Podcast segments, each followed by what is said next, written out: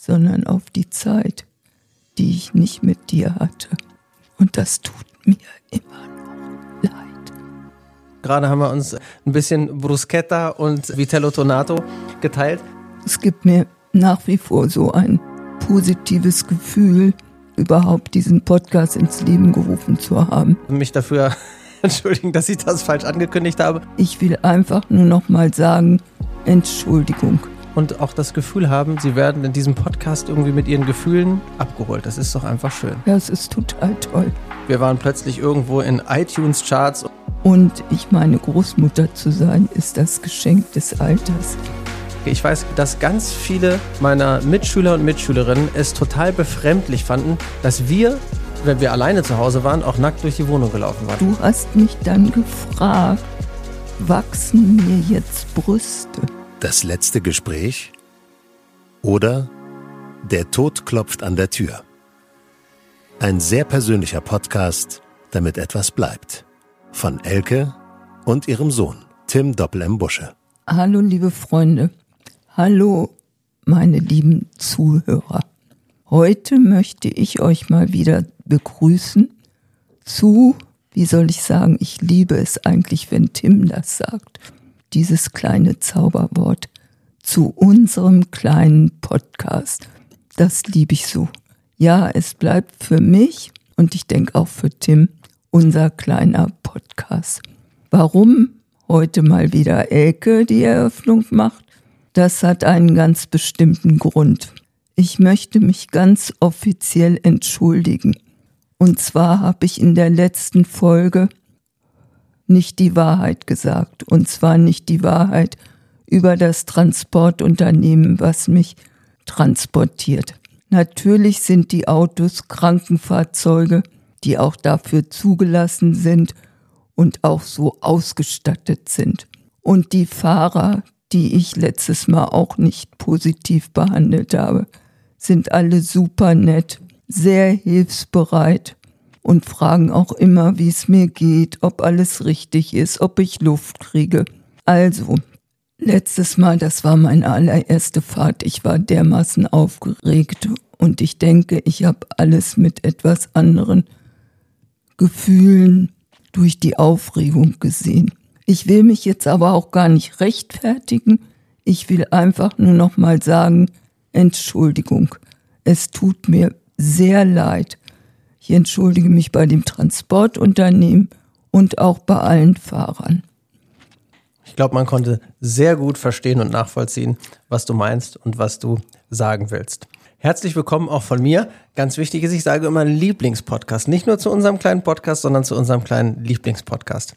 Wir gucken, ihr Lieben, mitten ins Grüne und heute eben nicht in Elkes Wohnzimmer auf die, äh, auf die Straße und auf die Stadt, sondern wir gucken mitten in den Stadtwald von Hannover aus Elkes Zimmer 2 im äh, Tageshospiz äh, hier in äh, Hannover. Und wir waren gerade nicht nur äh, hier im Tageshospiz, sondern wir haben Elke mit dem Rollstuhl zu einem kleinen Italiener um die Ecke geschoben, den wir letztes Mal entdeckt haben. Da ist auch das Foto, was wir jetzt auf den unterschiedlichen Social-Media-Plattformen äh, gepostet haben, entstanden.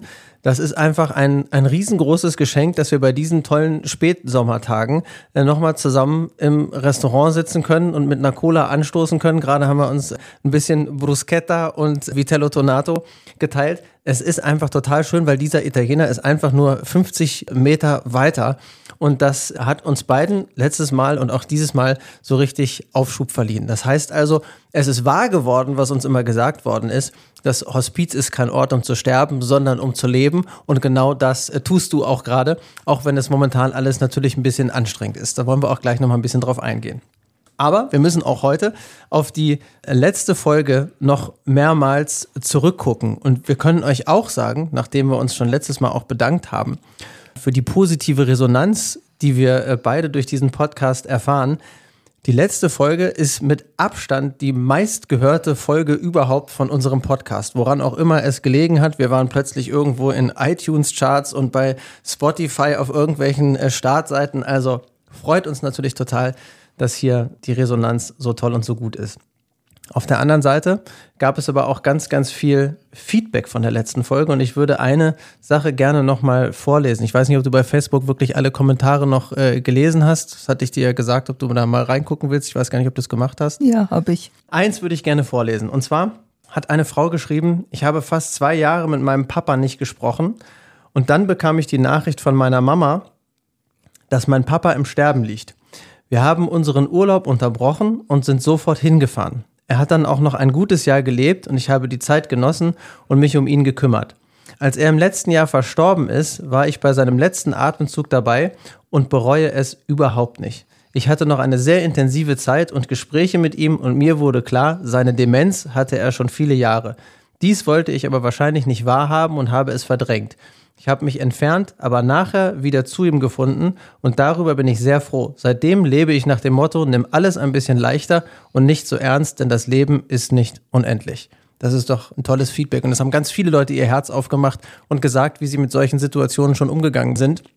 Und das ist am Ende auch dir zu verdanken, Elke, dass Menschen sich äh, so aufgeschlossen zeigen und auch das Gefühl haben, sie werden in diesem Podcast irgendwie mit ihren Gefühlen scheinbar abgeholt. Das ist doch einfach schön.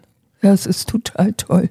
Es gibt mir nach wie vor so ein, ein positives Gefühl, also überhaupt diesen Podcast ins Leben gerufen zu haben. Ich bin ja selber jedes Mal ganz überrascht, wenn ich dann sonnabends morgens die Folge höre, weil ich höre die ja auch nicht vor euch. Und wir sind manchmal auch überrascht, was wir uns eigentlich erzählen, weil wir sprechen nach wie vor nichts ab. Wir lassen immer noch alles auf uns zurollen. Und trotzdem ist die Resonanz nicht nur von euch groß, sondern wir haben jetzt eine erste Anfrage bekommen von einem äh, Kamera- und Fernsehteam, die ein kleines Porträt über den Podcast machen. Das heißt, wenn ihr diese Folge hört, ist das wahrscheinlich schon im Kasten, weil das eben einen Tag nach unserer Podcast-Aufzeichnung alles stattfindet. Wie das gewesen ist, werden wir euch dann in der nächsten Folge erzählen können und auch wann das ausgestrahlt wird oder wo man es äh, überhaupt gucken kann. So, aber jetzt kommen wir mal zum, zum inhaltlichen Teil. Es geht ja auch immer wieder um dich und deine Gesundheit. Das haben wir letztes Mal erzählt von deinem ersten Besuch hier im Tageshospiz. Das war ja nur der Probetag. Jetzt hast du ja schon ein bisschen Alltag hier im Tageshospiz erlebt. Und wir müssen auch gleich noch äh, dazu sagen, dass eigentlich ein Tageshospiz was ganz Besonderes ist, weil es eben kein stationäres ist, wo man eben dauerhaft ist. Wie sehen deine Tage aus? Nee, Tim, heute wollte ich eigentlich nicht über meine Tage hier sprechen.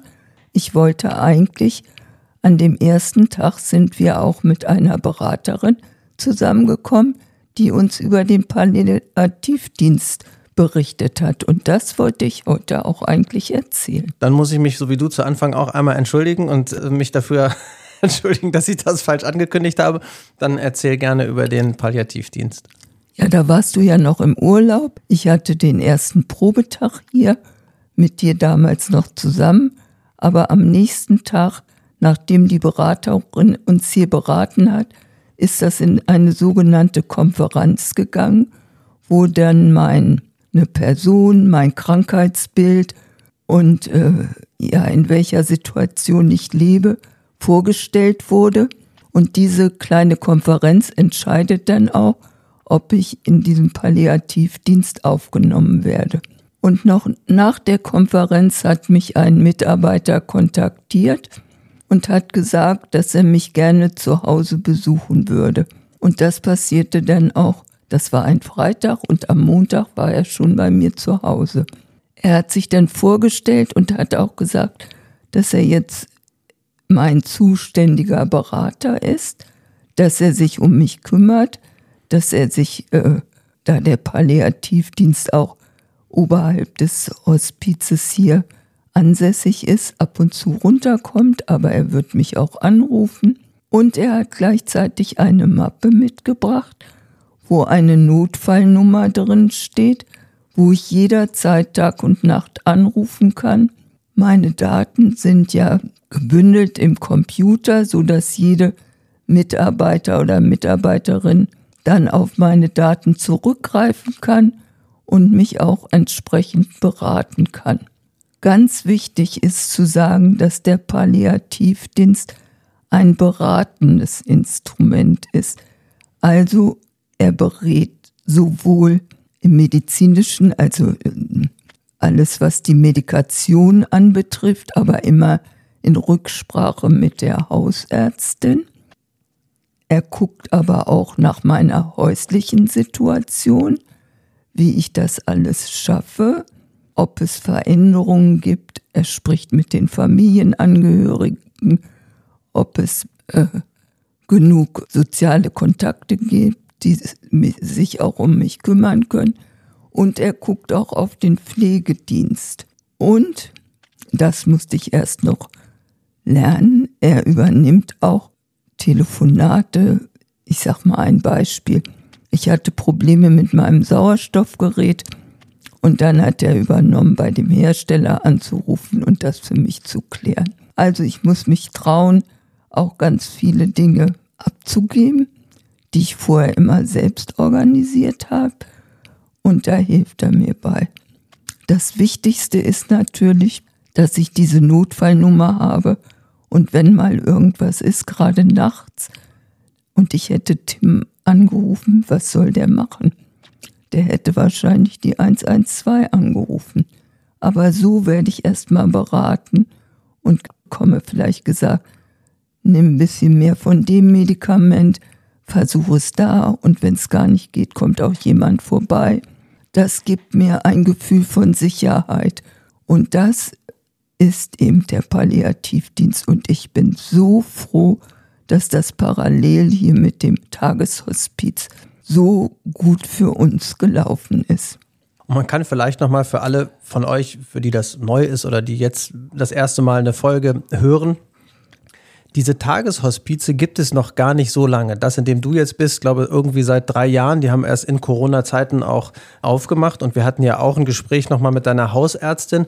Und auch der war noch gar nicht so klar, dass es so eine Einrichtung wie ein Tageshospiz eben gibt. Also die morgens aufmachen, abends wieder schließen, am Wochenende gar nicht aufhaben und wo man einfach Tagesgast ist und mit seiner jeweiligen Krankheit eben hier entsprechend menschlich versorgt wird, ganz nach seinen Bedürfnissen, ob es irgendwie Hilfe ist beim Eincremen, äh, mal zu duschen, äh, gemeinsam zu essen oder vielleicht hat man andere Bedürfnisse, was man hier noch machen kann, vielleicht mal gemeinsam rausgehen, spazieren. Äh, es gibt hier auch eine Rikscha, wo man mit, mit Rollstuhl durch den Wald gefahren werden kann. Also all diese Dinge, um das Leben in den letzten Abschnitten einfach noch lebenswert zu machen, anstatt zu Hause vor sich hin zu vegetieren und nur ab und zu kommt mal jemand und schaut nach dem Rechten. Also wirklich eine ganz, ganz tolle Einrichtung. Und äh, wenn ihr gucken wollt, ob bei euch in der Gegend auch ein Tageshospiz ansässig ist, meistens ist das über die Kirchen organisiert oder über die örtlichen äh, Krankenhäuser, dann könnt ihr das Ganze natürlich ganz einfach mal googeln. Aber wichtig ist überhaupt zu wissen, dass es so eine Einrichtung wie ein Tageshospiz gibt. Und Elke hat schon selber gesagt, hätte sie das selber gewusst oder hätten wir das gewusst, wärst du vielleicht im letzten Jahr auch gar nicht mehr ins Krankenhaus gegangen, sondern wir wären direkt hierher gekommen, wo man halt irgendwie darauf guckt, da ist jemand sterbenskrank, wie können wir dem Menschen denn eigentlich helfen, anstatt halt irgendwie, ich sage so oft, ne, zweimal am Tag Fieber messen, Blutdruck messen, dann mal eben kurz äh, gucken, morgens früh aufstehen, abends dann wieder spät ins Bett, zwischendurch immer noch Kontrollbesuche, alles, was einem hilft, ist hier dann am Ende doch vorhanden im Gegensatz zu einem Krankenhaus. So, Jetzt kommen wir wieder zu den Dingen, die uns, die uns persönlich betreffen. Und wir haben uns letztes Mal beide hart kritisiert, sage ich mal, hat mir aber gut getan und fand ich auch ganz toll, dass du da, ähm, dass du da so mutig warst. Ich weiß, ich habe dir auch äh, harte Sachen vorgeworfen, aber es ist ja schön, dass wir darüber gesprochen haben. Und du wolltest gerne nochmal Bezug nehmen auf das, worüber wir beim letzten Mal gesprochen haben. Es ging ja so ein bisschen darum, dass ich kritisiert habe, dass du an den Nachmittagen aufgrund deiner Selbstständigkeit nicht so häufig Zeit hattest für mich. Ja, genau. Und ich habe lange überlegt und mir ist eingefallen, dass es mir nach Jahren nochmal so richtig vor die Augen geführt worden ist von dir. Und das hat mich bis ins Herz getroffen, weil als mein ältester Enkel geboren wurde, habe ich sehr, sehr viel Zeit mit ihm, viele, viele Jahre verbracht. Mhm. Und ich meine, Großmutter zu sein, ist das Geschenk des Alters. Und du lebst das auch. Also ich habe es so und lebe es ja immer noch. Nur jetzt bin ich so krank, dass ich mit meinen kleineren Enkeln nicht so viel Zeit verbringen kann. Aber mit meinem ältesten Enkel habe ich ganz viel Zeit verbracht. Und der Unterschied von Mutter zu Großmutter ist, dass eine Großmutter immer Zeit hat. Wenn der Enkel kommt, ist man fertig mit allem. Man hat keine Termine. Man ist immer parat. Und man hat sich immer was Tolles überlegt, was man mit diesem Enkelkind machen kann. Und da beide Eltern berufstätig waren, war er natürlich häufig auch mal über Nacht bei mir. Eigentlich hatte ich sogar so einen Omata, wo er immer bei mir schlief. Und dann bin ich zweimal im Jahr mit ihm im Urlaub gefahren. Und in den Sommerferien war er lange bei mir. Und irgendwann hast du mal gesagt, das hätte ich auch gerne gehabt. Und dann habe ich erst gesagt, gedacht, oh, ist er eifersüchtig? Nein, es war, natürlich war es eifersüchtig, aber nicht auf mein Enkelkind, sondern auf die Zeit, die ich nicht mit dir hatte. Und das tut mir immer. Das kann ich total verstehen, aber ich würde es aus der heutigen Sicht sogar ein bisschen relativieren, weil die Zeit deiner Selbstständigkeit war ja erst, da war ich acht oder neun oder sowas, ja. Und in der Zeit davor haben wir diese Zeit ja gehabt. Also ich weiß noch, als du Lehrerin warst, du äh, hattest ja diese Hochebene und wir haben damals noch immer Mittagsschlaf gemacht und haben da äh, gemeinsam gelegen. Und ich weiß, dass ich da, als ich ein kleines Kind war und sowas, dass wir immer noch, da haben wir ja viel Zeit verbracht. Und die ganzen Urlaube, ich meine, wir haben ja zu Genüge im Podcast über unsere Urlaube erzählt. Wir haben da ja einfach äh, viel Zeit gehabt. Ich glaube aber für mich war nochmal der Unterschied zwischen selber Vater sein und mitkriegen, wie du sozusagen auch deine Verantwortung mir gegenüber übernommen hast, ist ein ganz gravierender Unterschied neben dem, was du gerade schon skizziert hast, dass man als Großeltern keine Verantwortung für die Erziehung übernehmen muss. Ja, also deswegen fahren Kinder, glaube ich, so gerne zu den Großeltern. Es ist immer voller Aufmerksamkeit. Es ist Zeit da, wie du gerade gesagt hast. Man kann sich ausschließlich auf das Enkelkind konzentrieren. Man muss aber das Kind auch nicht mehr in die Schranken weisen. Du kannst Werte mit auf den Weg geben, das will ich gar nicht sagen. Aber du musst nicht sagen, du darfst dies nicht, du darfst das nicht, du kannst bei uns so lange wach bleiben, wie du willst. Es gibt einfach deutlich weniger Regeln als in dem Alltag bei den Eltern. Und das macht es, glaube ich, für die Kinder und auch für die Großeltern so angenehm, dass man eine ganz andere Beziehung ausleben kann, wo man halt eben nicht ständig der Buhmann ist, weil man halt immer wieder Nein sagen muss und das geht nicht und äh, das kannst du nicht und du musst jetzt lernen und deine Hausaufgaben und jetzt musst du das noch machen und rechtzeitig zur Schule kommen und dann auch noch zum Verein und solche Sachen. Ne? Das ist, glaube ich, einfach auch noch mal ja diese ganz andere Ebene zwischen Enkelkindern und äh, Großeltern. Jetzt wollen wir uns aber diesmal auch wieder äh, was erzählen. Ich merke, es hat, hat dich auch gerade ergriffen, ist auch vollkommen okay. Soll ich dir erstmal noch was sagen über unsere Beziehung? Ja. Das ist eigentlich eher eine Frage. Und das ist, äh, ich glaube, es ist auch, könnte auch ein bisschen unterhaltsam sein. Weil ich bin ja nun mal einfach nicht bei meinem Vater groß geworden. Auf der anderen Seite bin ich groß geworden in Zeiten, wo es halt einfach auch noch kein Internet gab. Und das ganze Thema Aufklärung hat ja eigentlich in meiner Jugend, wenn es nicht über die Eltern oder die Schule stattgefunden hat, am Ende eigentlich über die berühmte Zeitschrift äh, Bravo stattgefunden und über das Dr. Sommer-Team, wo man sich gegenseitig irgendwie schlau gelesen hat. Und mich hat da einfach nochmal interessiert, weil ich ja jetzt selber in der Situation bin, dass ich drei Jungs habe. Das heißt, das ganze Thema Aufklärung und so weiter ist für mich ja eigentlich nicht so schwierig, weil die haben ja das gleiche Geschlecht wie ich. Das heißt also, denen, ich weiß ja alles, was ich denen mit auf den Weg geben kann. Aber für dich muss die Situation einfach ganz anders gewesen sein, als für mich jetzt, wenn du alleinerziehende Mutter bist und man dann halt das Kind auch sexuell aufklären äh, muss. Und ich weiß gar nicht, ob ich da kompliziert oder einfach oder ob du das, dich da schwer getan hast. Du kannst ruhig husten, ist alles gut. Schneide ich raus. Also, es überfordert mich jetzt fast ein bisschen. Nein, es ist ja so, dass man nicht nur alleine aufklärt, sondern du warst ja in einer sehr freien Schule, die auch einen Teil der Aufklärung mit übernommen haben dann hast du natürlich, warst du sowieso immer ein fragendes Kind. Auf deine Fragen habe ich geantwortet. Aber ich kann das auch mal anhand eines Beispiels erzählen, wo ich wirklich überfordert war und ich auch mit dir zum Arzt gegangen bin.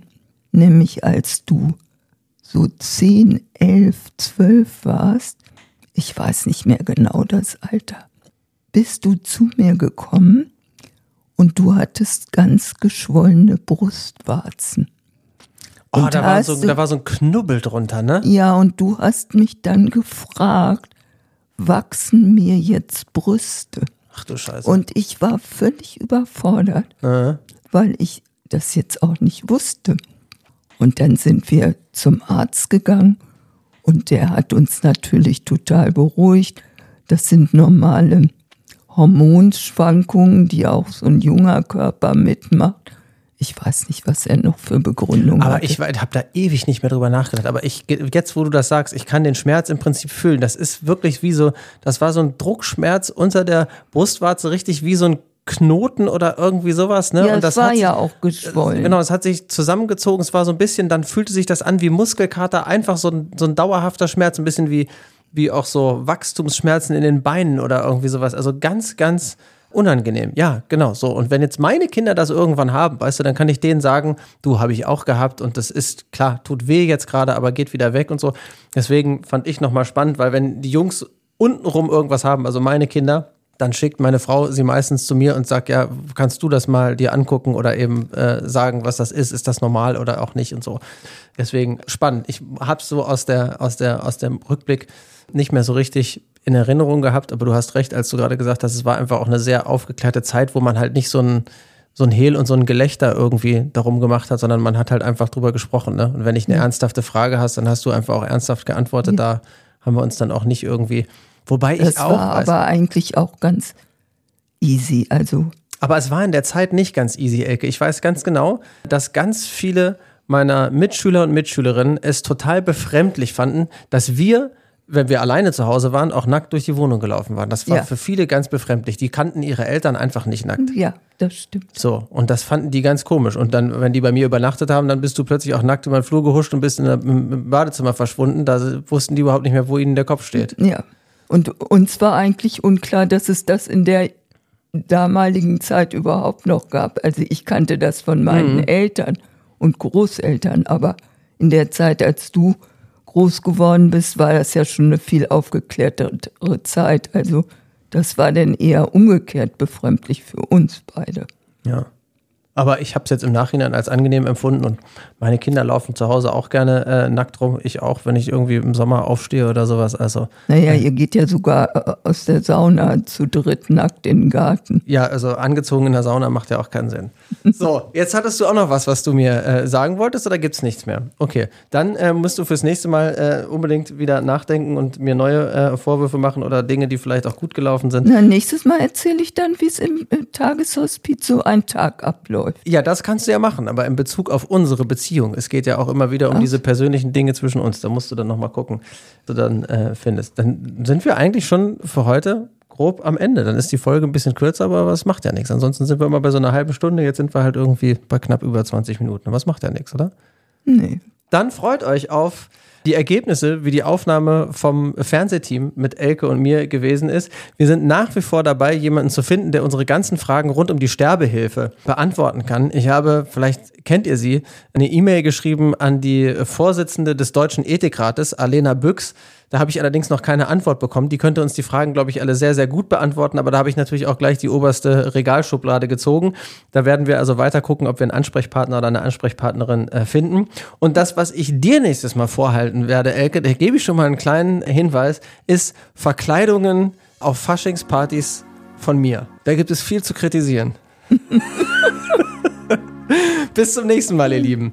Auch ich sage mal wieder Tschüss, bis zum nächsten Mal.